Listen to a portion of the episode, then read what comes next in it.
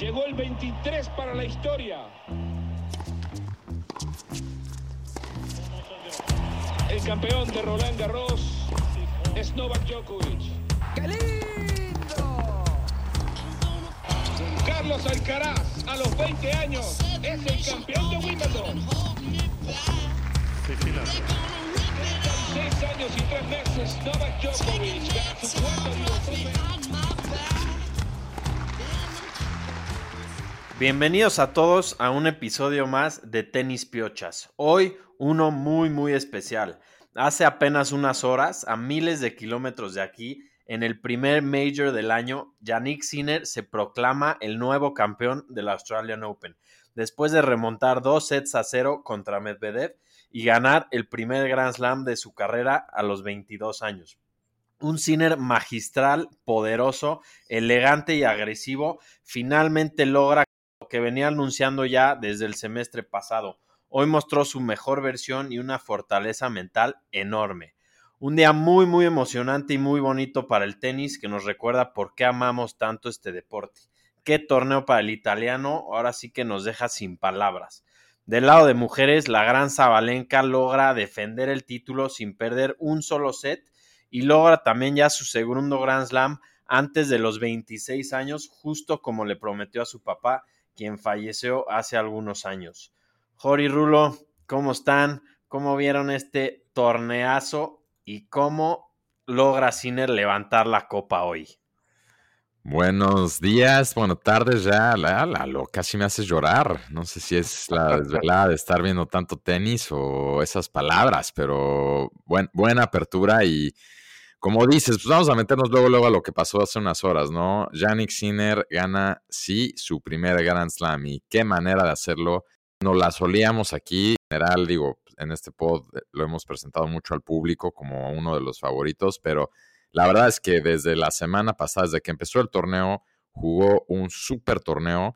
La final, yo creo que esos dos sets fue más un tema de como nervios por los Unforced pero lo gana y creo que también como veníamos analizado, qué importante es esas primeras rondas y últimas. El hecho de que solo haya perdido un set hasta la Djokovic, yo creo que le ayudó muchísimo con lo mental. Medvedev ya lo hablaremos, pero se vuelve a quedar corto teniendo dos sets arriba. Pero bueno, esa derecha de Sinner se vio en el partido cuando arregló eso y la manera, de hecho, justo lo cerró con un forehand down the line, que es de los tiros que más, más me gustan del tour. Y pues es el primer italiano en ganar el Australian Open, el más joven en ganar un Grand Slam, hombre y mujer. Y ahorita lo hablamos más, pero qué gusto, qué gusto por Yannick Sinner. En mi opinión, de los mejores, al que más me gusta ver. Ahorita en día me he hecho todos sus partidos y qué bien lo jugó. Sí, totalmente de acuerdo. ¿Cómo están Lalo y Rulo? Los saluda por acá, Jor. Y sí, en efecto, la verdad es que Sinner, impresionante. Creo que fue el jugador más constante de todo el Australian Open. Y hoy, pues ya se le estaba yendo, ¿no? A Medvedev, pues es un jugador, como decíamos ahí en el grupo de WhatsApp, muy peligroso. A ningún jugador como que le gusta jugar con él porque tiene un estilo un poco raro, como que no le, no le pega como con un estilo así muy fino, pero, pero le sale, ¿no? Le sale todo lo que hace. Y bueno, Sinner, como bien lo dijiste, Rulo, ajustó su juego porque sí, empezó muy mal la final, no, no le habían prácticamente roto en todo el torneo y en los dos primeros sets le rompieron creo que dos o tres o hasta cuatro veces, ¿no? Entonces ahí empezó, pues, el, pues ya la gente decía, no, pues esta final va a estar rápida para Medvedev. Y ahí en el tercer set es donde ajusta el italiano, ¿no? Y nada más para decirle a la gente el, score final, 3-6, 3-6, 6-4, 6-4, 6-3, ¿no? Entonces, pues muy bien por Sinner, que yo creo que también el ganar este, este Grand Slam ya se le empieza a acercar también a Alcaraz, ¿no? Y ahí hablábamos un poco de, de esos dos, ¿no? Que, son los nuevos Open Commerce, Rune también un poco, pero, pero creo que si Sinner no ganaba este, se podía haber alejado un poco ya de, de Alcaraz, ¿no? Veo a los dos levantando la mano. Sí, qué manera de como combinar algo que no estamos ahorita, no, me, no metamos esas cizañas todavía, soy son de la siguiente generación, pero a ver, antes de empezar comparativos como si fuéramos la prensa amarillista, creo que supimos también leer muy bien el carryover que iba a haber al final de la temporada pasada con esto, ¿no? Cómo jugó la Copa Davis, ¿no? Cómo la ganó, cómo le fue en los últimos Masters. ¿Cuál fue el que ganó? Ganó, se bajó de París, pero ¿cuál fue el Masters que ganó? ¿El de Shanghai? ¿O ganó su primer Masters al final de la temporada? Luego los ATP Finals fue la primera vez también que le ganó a Djokovic y luego lo de la Copa Davis, todo ese carry lo sentimos venir. Entonces, por eso siento que también así le pasó a Djokovic en su momento. No me acuerdo en qué año, creo que 2011 que ganó la Copa Davis y luego el Australian Open. Entonces, sigamos en cine, ahorita hacemos esos comparativos, pero bueno, Lalo, también algo quieres decir. Sí, justamente el semestre pasado llega a la final de Beijing, llega a la final de Viena y en las dos le gana Medvedev en la final, ¿no? Entonces, el G2G de 6-4 a favor de Medvedev, pero los últimos cuatro partidos los ha ganado Sinner. Entonces, hoy empezó el partido, pues ahora sí que nervioso, es mucha presión, su primera final de Grand Slam. Empezó yo creo que de la peor manera, no se sintió cómodo, pero nunca se rindió, siempre creyó en su nivel. Y no sé si vieron ahí, cuando gana el tercer set, echa una mirada a su box, que ahora sí que hace cuenta que les dijo, tranquilos, aquí estoy y voy por todo. Entonces, remontada impresionante, primer título de un italiano, 48 años de Grand Slam, y pues tiene todo, tiene todo este cuate. Medvedev, un poco, me, dio un poco lástima al final, pero pues trae muchas horas en cancha. No sé si vieron también el press conference que dijo que, que pues por lo menos ya tiene un récord y es el, pues, el, jugador con más horas en cancha en un Grand Slam. Fueron 24 horas 17 minutos. Entonces, yo creo que al final le pesó. Tuvo solo un partido de tres sets Medvedev, pero no hay que, no hay que quitarle la, medalla y el foco a Sinner, que, que, lo ganó, lo ganó bien. Y ahorita vamos a ver a quién le ganó en, en, el camino, ¿no? Porque no, no fue nada fácil. Y pues para ganar estos torneos le tienes que ganar a quien te pongan enfrente, y así lo hizo. Sí, de acuerdo. Ahorita hablamos un poco del road, de cómo llegaron los dos a la final, pero ahí comentabas algo de, cómo voltea a su, a su box, a su equipo. Y creo que es de los jugadores que mejor tiene a su, a su coaching staff, ¿no? O sea, desde el italiano Simone Bagnosi, que es el como que más le enseña en cancha, ¿no? Digamos, el juego en cancha, pero también tiene el lado como mental a Darren Cahill, ¿no? Que él entrenó a Hewitt, entrenó a Agassi, entrenó a Simona Halep y ahora a Sinner, ¿no? Entonces es un coach súper experimentado, entonces creo que Sinner ha como que manejado muy bien ese coaching staff y, se rindió frutos, ¿no? También ahí no sé si iban en una entrevista al final de, creo que fue la semi o los cuartos, que le preguntaban que cómo le pega tan, tan duro a la pelota sin estar como tan fuerte él, ¿no? O sea, también no es un Alcaraz que está tronadísimo, es un cuate como que flaquillo, pero tiene una táctica muy, muy fuerte. Y en la entrevista decía que mucho es por las cuerdas de la raqueta, ¿no? Que le, mete mucha presión y, pues ahí, como dijiste tú, Rulo, la derecha que saca es una derecha impresionante. Y también hemos visto, digo, no se mete los jugos que luego sospechamos que otros jugadores se meten para volverse así la roca, pero sí le ha metido muchísimo a su físico. Se llaman horas en el gimnasio, güey. Ajá.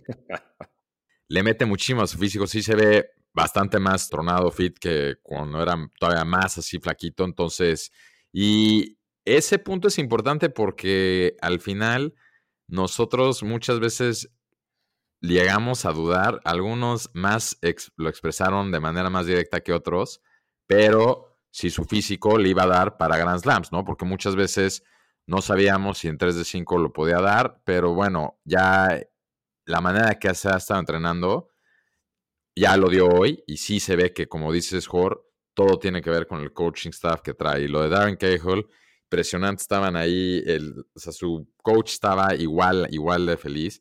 Y bueno, también un shout out en, me gustó mucho en, al final, ¿no? En la ceremonia, también le agradeció mucho a sus papás y dijo, él era campeón de esquí, ¿no? Así, fun fact, eh, Cine creció muy cerca de los Alpes, también de Suiza, Italia. Entonces él de chico esquiaba muchísimo y cuando los papás le preguntaron al final pues, que a qué deporte se quería dedicar, siempre dijo que el tenis, respetaron su decisión, por más que tenía muchísimo talento también esquiando, ¿no? Así como, pues, lo verían ahí ustedes posiblemente cuando les guste ir a Colorado o esos lugares donde van ustedes dos siempre a esquiar. Pero pues escoge el tenis y también qué buen detalle, ¿no? Con sus papás y, en fin, vamos a seguir hablando de él, pero es un gran, gran personaje en el tour y cómo lo quieren todos. O sea, la cantidad de elogios que ha habido ahorita en las redes sociales de todos los jugadores, yo creo que tú lo dijiste el otro día fuera del pod, nadie no lo quiere. Que es un cuate súper buena onda, súper humilde y qué bien juega. Sí, es imposible odiarlo, es imposible encontrarle algo para, pues sí, para odiarlo, para que no te guste. Es buena onda, juega bien, es elegante, es educado, todo. Y hablando de, su equipo, hace apenas dos años cambió de pues, todo su coaching staff, dejó al entrenador que fue pues, su entrenador desde chiquito. Él sabía que pues, tenía que hacer movimientos para llegar al máximo, máximo nivel como hoy. Y y pues justamente hoy su equipo dijo que he will never settle. Entonces, Cine trae un hambre brutal, está de miedo todo lo que quiere conseguir. Y también en su press conference, él dijo hoy, I like to dance in the pressure storm. Entonces, ya se, ya se ve que se siente cómodo con la presión en los puntos importantes, algo que todavía le faltaba pues hace un par de meses. Y ahora sí que se espera todo de él. Vamos a ver si puede mantener este gran nivel. Físicamente también llegó a tener problemas. Ojalá que pueda seguir dando mucho, mucho esta temporada y, yo me quedo con la parte mental que creo que logró sobrepasar y que era lo que le faltaba pues hace los últimos Grand Slams. Y Medvedev, que pues no sé, ahí antes de grabar decíamos un poco si era choker o no. Lalo decía que no, Rulo y yo decíamos que sí un poco, porque deja ir otra final de Grand Slam en la cual iba dos sets arriba, ¿no? Está interesante un poco el análisis porque es que el año pasado, no, hace dos años llegó ahí a la final contra Nadal. Es su tercera final, creo que pierde en Australia, ¿no? Ya perdió esta contra Sinner, perdió una contra Nadal y fue Djokovic, la otra, creo que también, ¿no? Sí, sí. Partidos obviamente muy difíciles la dominancia de, Nadal y Djokovic, pero híjoles, hoy, y ya también tuvimos una discusión fuera del pod de la semi de Zverev y Medvedev, pero pues cuando tienes a alguien dos sets arriba, tienes a alguien dos sets arriba, no hay mucho más que explicar, pero eso sí, Medvedev también llegó a esta final regresando de muchísimos partidos de cinco sets, ¿no? Donde ya también lo dábamos medio por muerto, sobre todo yo en la semifinal pensé que ya Zverev yo lo, lo veía en la final. Entonces, pero le sumamos a esto también la final del US Open. Tiene ya algunas finales de Grand Slam Medvedev donde no se le ve tan cómodo y ya lo dijo en la conferencia de prensa, aludiendo a lo que también acabas de decir tú, Lalo. Para él es mental, es mental, dice que tiene que ver mentalmente qué va a hacer en estos torneos, en estos momentos de presión, porque pues yo creo que sí, al final luego acaba afectando y te digo, podemos analizar cada partido contra quién fue, pero el hecho con el que él se va a quedar hoy es que iba dos sets arriba. Sí, 100%. Me gustaría ver cómo se va a levantar de esta. La, última vez que perdió con Nadal después de ir dos sets arriba, dijo que se había muerto el niño interior que, que traía él. Sabemos que es muy carismático, eso es, lo amo, o sea, me, me gusta el humor que tiene hasta en los momentos más difíciles. Esta fue, híjole, yo creo que una de las derrotas más duras de su carrera y sí, ya son muchas finales que, pierde. Yo no lo consideraría un jugador choker porque pues, no, no se me hace que en los momentos importantes se achique. Al contrario, creo que llega a jugar muy bien los pressure points, pero, pero pues sí, los números son, son duros para él. Un jugadurazo, es un caballero. Todas las palabras de elogio que le da Sinner también en la ceremonia. Y, y pues yo creo que más que nada fueron las horas en cancha que tuvo. Pues muchos partidos de cinco sets muy largos. Él mencionaba también que hubo varios días que se durmió pasando las 3 de la mañana y que, pues, pues quieras o no afecta, pero, pero sí, pues pierde una, una final más de Grand Slam y ojalá pues, siga dando que hablar porque en los Grand Slams de cancha dura siempre está ahí. Tiene ahorita mucho que defender y, o sea, al final, como dijiste, a mí me gusta mucho la actitud con lo que toma estas, estas derrotas, pero pues ahora sí, mentalmente, yo creo que va a tener que hacer unos ajustes porque pues para él no va a ser aceptable llegar a estas instancias y, y no lograrlo. Pero bueno, ahí nada más, ahorita te lo paso, pero regresando a eso, el cansancio se afectó y ya lo, mencionamos, rompió el récord de una persona de cuánto tiempo estaba en canchas sonoras. Pero ahí también es lo que decíamos desde la semana pasada, los primeros dos capítulos del Australian Open. Sinner calculó muy bien todas esas primeras rondas, ahorrarse sets y cerrar partidos lo más efectivamente posible para la hora de lo más importante que fueron la semifinal, llegar y tener buen gas en el tanque. Sí, justamente Sinner prácticamente no había perdido un set en todo el torneo hasta enfrentarse con Djokovic, ¿no? Que ahí, pues también fue algo bastante choqueante no, no ver a uno de los aclamados Big Three en la final. Eso no pasaba desde el 2005. Y también hay un stat interesante, no la ganaba alguien fuera del Big Three desde el 2014 con Warrinka, ¿no? Entonces, una locura esos stats, la verdad es, enseña como el poderío de estos jugadores pero Sinner le manejó un partido prácticamente perfecto a Djokovic, aunque también obviamente Djokovic no jugó nada bien. De hecho, en el press conference dijo, ¿no? Que ha sido su peor partido en Grand Slam. Y sí se le veía, ¿no? Fallaba todos los puntos, o sea, más bien todos los como weapons que tiene Djokovic normalmente, no los estaba logrando hacer, ¿no? Entonces Sinner pues aprovecha eso y logra ganarle contra las, o sea, contra all odds, ¿no? La verdad. No, a ver, pausa aquí. Contra All Odds, no sé, porque como bien lo dijimos los tres, era donde más se sentía favorito Sinner. Entonces, creo que nos sorprendió, pero como que en, el buen sentido, no fue tan sorpresa. De hecho, aquí su servidor dijo que le, iba a ganar en cuatro, ¿no? Creo que tú también, Jorge, llegaste a decir que en cinco. Entonces, alguien decía, la lógica me dice que Djokovic, y Djokovic sí jugó un mal partido, pero yo creo que si había un momento donde le iba a ganar Sinner, iba a ser ahí también. Le acababa de ganar en la Copa Davis, le había ganado un partido, o sea, llegó como con la confianza así. A Djokovic le cuesta siempre muchísimo aceptar sus derrotas. Sí jugó muy mal, pero este partido yo creo que sí o sí. O sea, tampoco a Djokovic en el torneo le habíamos visto un súper, o sea, ya le habían costado trabajo otros partidos. Entonces yo creo que era un partido que sí o sí lo iba a ganar Sinner, por más que lo hubiera ganado en cinco muy apretado traía muy buen nivel para cerrarlo ahí. Sí, Cine traía todo el momentum. Increíble que no le dio ninguna oportunidad de break a, a Djokovic, que yo creo que no, no me dejarán mentir, es el mejor returner de la historia, probablemente. Sí juega un muy mal partido, pero, pero no es excusa, ¿no?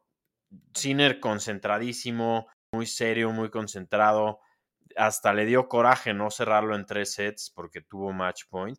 Y, bueno, yo creo que ahí fue el, macanazo del torneo donde dice aquí estoy y no me voy a ningún lado. Y, y pues ya Sinner le ha ganado los últimos tres partidos a Djokovic.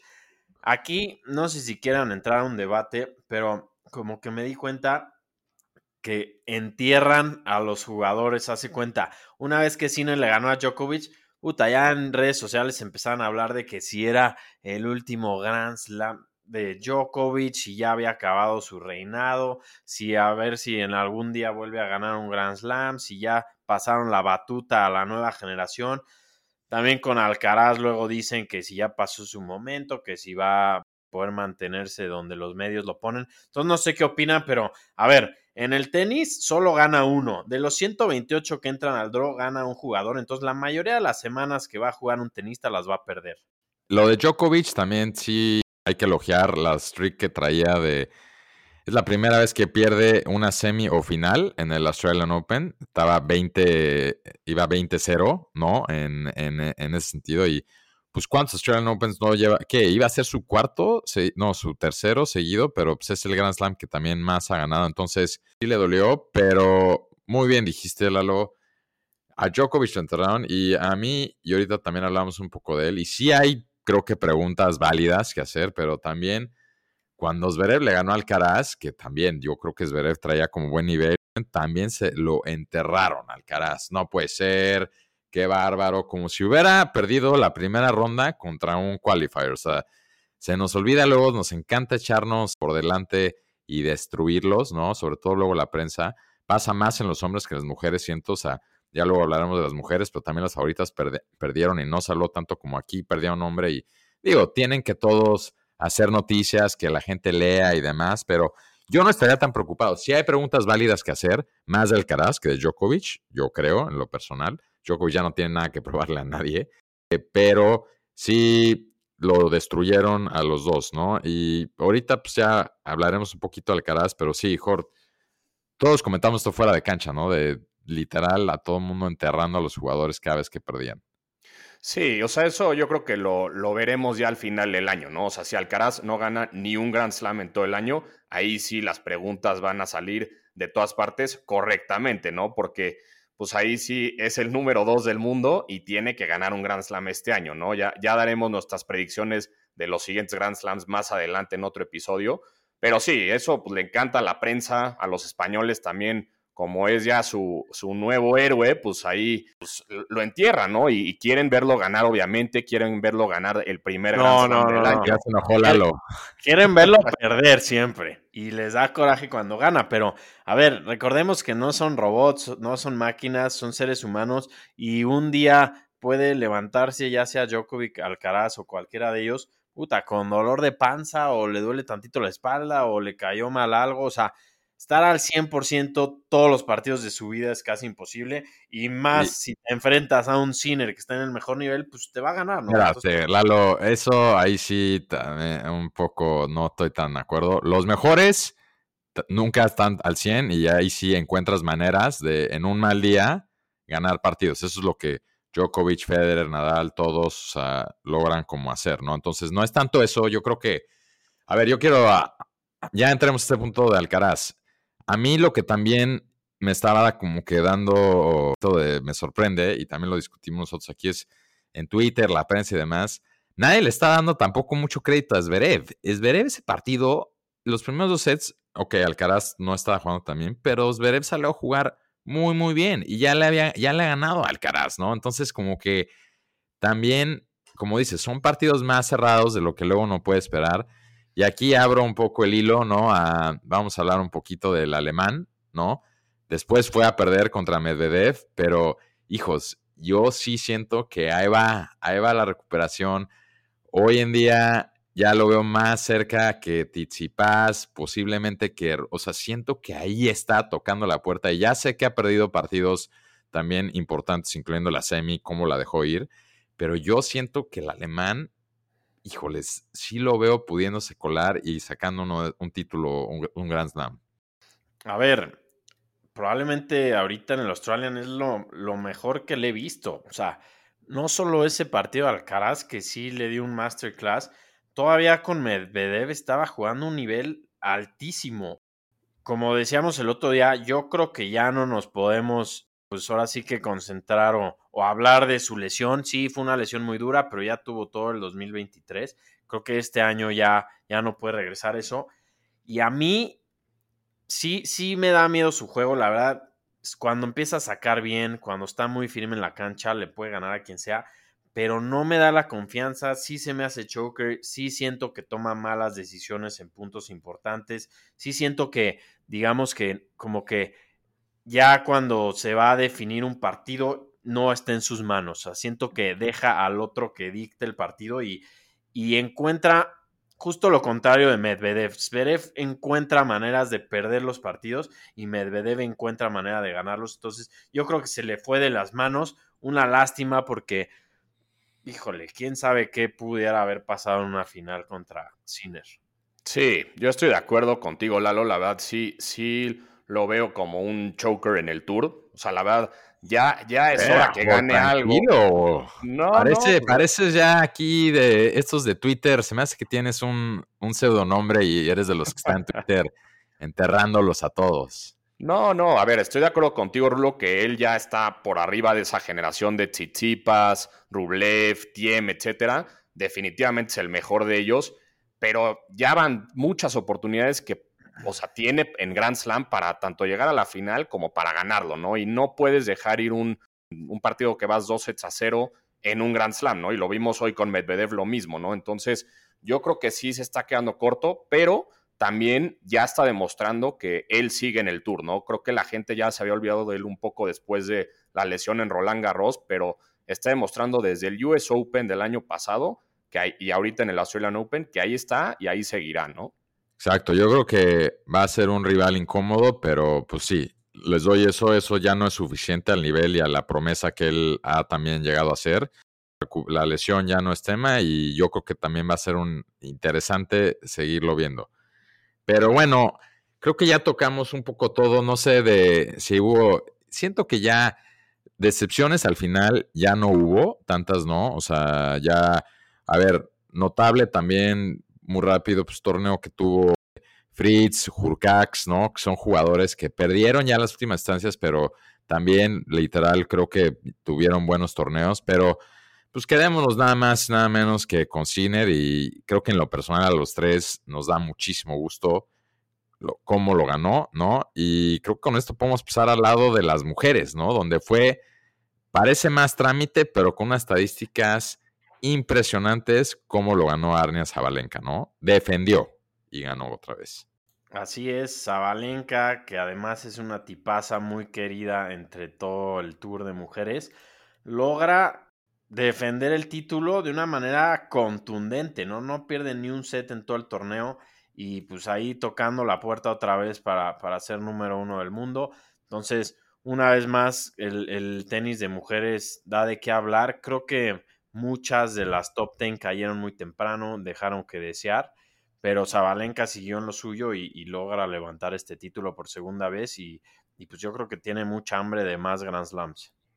Sí, exacto. Ahí lo decías tú, Rulo, no hubieron ya tantas sorpresas en el lado de hombres, pero en el lado de mujeres, desde la semana pasada lo platicamos, todas las que cayeron. Entonces, todo el otro lado prácticamente se abrió, ¿no? O sea, digamos que del lado de Zabalenka fue la final adelantada en la semifinal, que era entre Zabalenka y Coco Gauff. Ahí Zabalenka le gana, me parece que 7-6-6-4, o sea, apretados dos sets, pero igual no pierde ningún set. Y bueno, en la final se enfrenta con, con la China, ¿no? Con Qin Wen Sheng y le gana 6-3-6-2 prácticamente en una hora y cuarto, o sea, muy arrasadora lo de Zabalenka y bueno, qué bien por ella que también pues, hace, hace el back-to-back, ¿no? En, en, Australia y eso no lo hacía ninguna jugadora desde Azarenka en el año 2012 y 2013, ¿no? Azarenka, que también es belarrusa, ¿no? Entonces es su compatriota. Y sí, en 20 años, solo dos jugadoras lo han ganado sin perder un set, ella y Williams en el 2007, Serena. Entonces, como dijimos, pareció mero trámite, pero no, estadísticas durísimas. Y dijo ella en su, igual en la ceremonia, me gustó mucho como dijo, volteó a ver a su equipo, se ve que es dura con su equipo, porque también dijo, después de la final de Brisbane, donde ya habíamos comentado aquí, Rivaquina creo que ahí la, la arrasó, Sí. ¿no? Que le dijo a su equipo, tenemos que cambiar algo, así no podemos llegar al Australian Open y pues se ve que se pusieron ahí todos muy, muy así las pilas porque pues el no perder un set muy duro, bien hecho.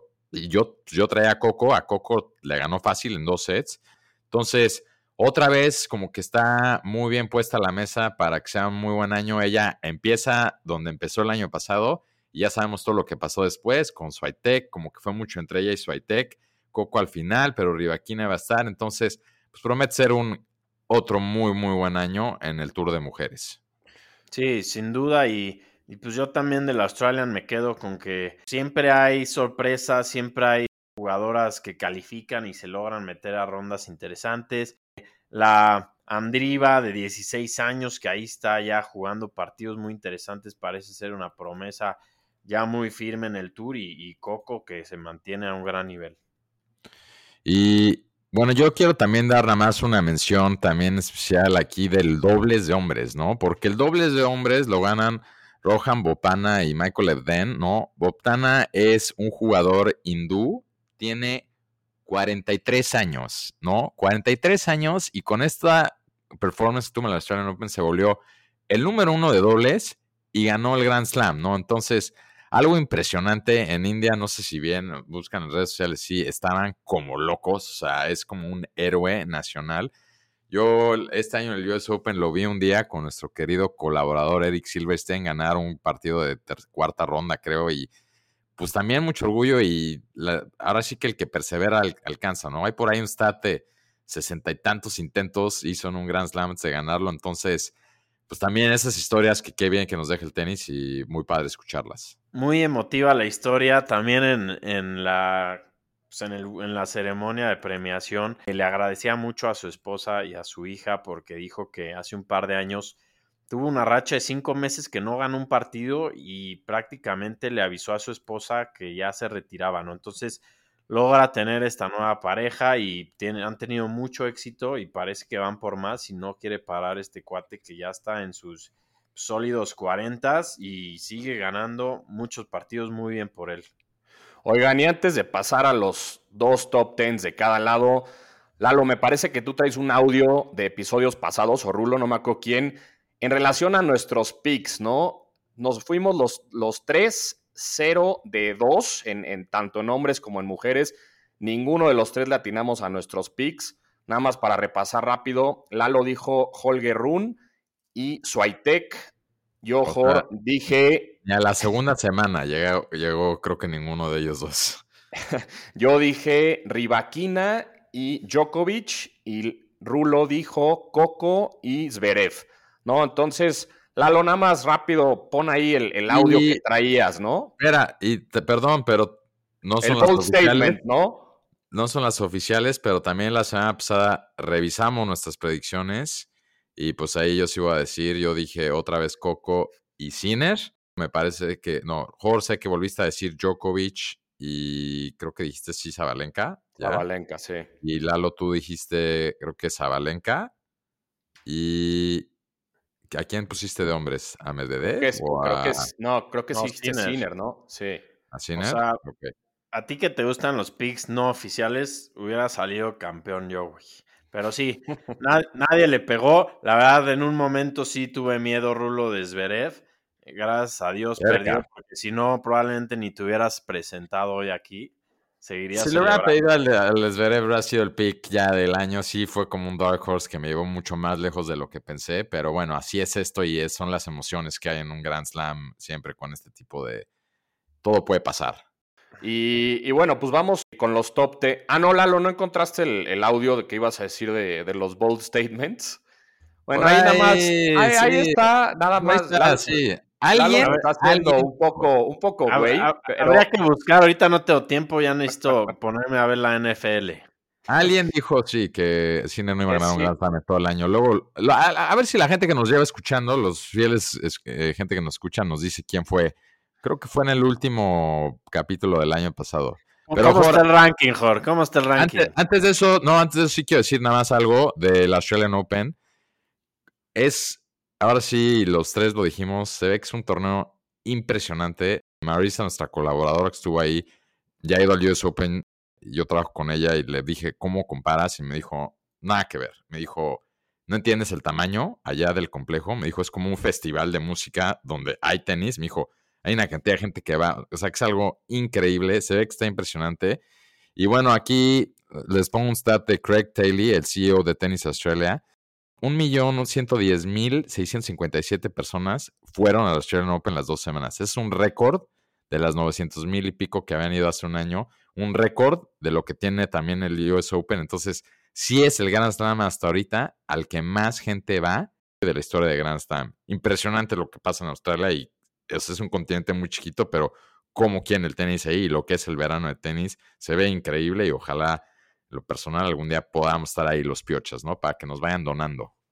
Sí, no te voy a mentir. Hace creo que dos días que tuve un poco de insomnio ahí entre partido y partido. Me metí a buscar vuelos, entonces por lo menos ya está ahí la ilusión. Ya se lo metí a la cabeza a mi esposa. Ya vamos a abrir un GoFundMe. Entonces, esperemos estar ahí más pronto que tarde. Exactamente. Tenis Piocha Soon in Australia. Pero bueno, vamos con los top tens. Empiezo con las mujeres. Número uno, Swiatek. Dos, Zabalenka. Tres, Coco Gauff, que sube un puesto. Cuatro, Pégula, que sube también un puesto. Cinco, Rivaquina, que pierde dos puestos. Seis, Ons Javer. Siete, estrenando en el top ten, Qin Wen Sheng, la china, que sube ocho puestos. Número ocho, Bondrousova que pierde un puesto. Número 9, Sakari, que pierde un puesto. Y número 10, Mushova, que pierde también un puesto y no estuvo en el torneo. Y del lado de hombres, número 1, Djokovic, 2, Alcaraz, 3 Medvedev, 4 Sinner, 5 Rublev, 6 Zverev, 7 Holger Run, que sube un puesto, 8 Urcax, que sube un puesto, 9 Fritz, que sube 3 puestos, y 10 tu tan querido Tsitsipa Rulo, que pierde 3 puestos. De salida va. Pero bueno, señores, con esto y que pasó, ahora sí no hay pretexto. Sabemos, vamos anunciando que la próxima semana vamos a dar nuestra, ahora sí, full predicción de cómo estamos viendo el año, ¿no? Ya pasó el primer Grand Slam, ya no la dimos desde antes, pero ya hay muchas cosas que, que se ven muy claras y otras que todavía no. Entonces, creo que eso, prepárense para la siguiente semana, ¿no? Vamos a ir haciendo y pues nada, señores. Fue un gustazo, qué buen Grand Slam, me encanta la Australia y pues con eso creo que yo me despido. Yo me voy con que hay un nuevo ganador de Grand Slam y con que se va a poner la temporada impresionante y me emociona mucho todo lo que sigue. Venga, pues igual espero que hayan disfrutado mucho todos los stories y toda la cobertura que hicimos ahí de la Australian Open en Instagram. No, no se les olvide seguirnos, arroba tenispiochas, ahí en Instagram pueden hablar con nosotros todo el tiempo con sus opiniones y todo. Pero bueno, pues les mando un fuerte abrazo a, a los dos. Sinner, campeón de Australia. Arina Zabalenka, campeona de Australia. Nos vemos. Abrazo.